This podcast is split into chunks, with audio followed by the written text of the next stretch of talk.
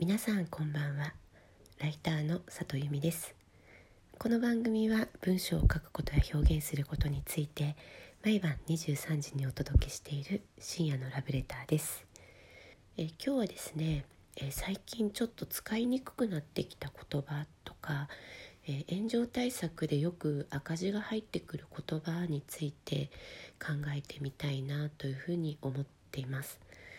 というのも、えー、3週間ぐらい前に私、えっと、あるコラムで赤字をいただいたんですけれども、まあ、それをその時はなるほどと思って修正したんですが、まあ、3週間経ってきてちょっともやってきたんですよね。で私がそのですねあれって思った表現なんですけれどもある書評のコラムで「えー、子宮」という言葉を使った時に、まあ、赤字が入ってきたんですね。でそれはまあどんな表現だったかというと、えー、頭では分かっていたはずのことを子宮で納得できたという一文があったんです。でこの「子宮」という、えーと、言葉がですねちょっとその炎上するのが怖いからこの表現を例えば「本能」っていう言葉に言い換えませんか？というご提案をいただきました。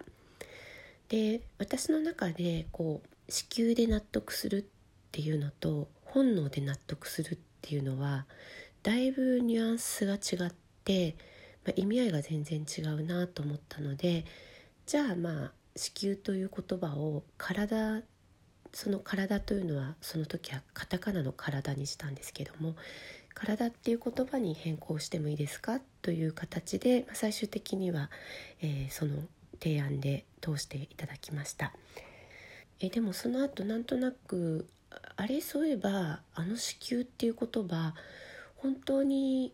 直した方が良かったっけっていうことを後から考え始めたんです。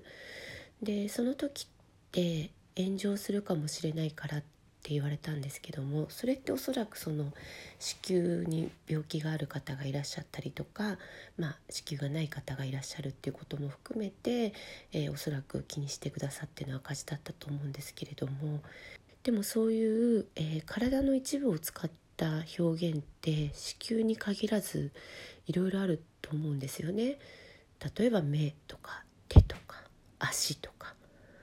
でなぜこう子宮で納得するという言葉の時はこう炎上を考えなきゃいけなくてそれ以外の体のパーツの時は、まあ、今のところはスルーである理由は何なんだろうということを考え始めました。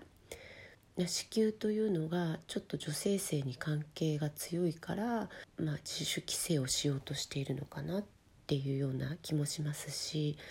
この言葉が本当に書いちゃいけない言葉だったのかなということは今でも実は考え続けています。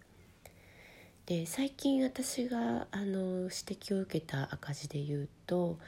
例えば、えっと「女らしい」とか「女っぽい」という言葉を例えば髪型の表現でする時は気をつけてくださいというふうに言われました、まあ、女性らしい髪型とか女っぽい遅れ毛とか。それがこう性による役割分担みたいに見えないように書いてくださいと言われました。これもね私すごく悩んだところで炊事洗濯掃除をするのが女性の仕事だっていうのは私はもちろんあのノットアグリーンなんですけれどもでもこう女性らしいしなやかな曲線とかなんかそういうものが男性との違いであっって女性特有のものであるって書くこと自体がうんそこまで問題になるんだけどだっけということは結構悩みました。なんかどんどんこう使える日本語が駆られていく減っていくっていうのはもちろんいろんな歴史的な課題もあるしそれがいいこともあると思うんですけれどもなんかこうただただ自主規制だけが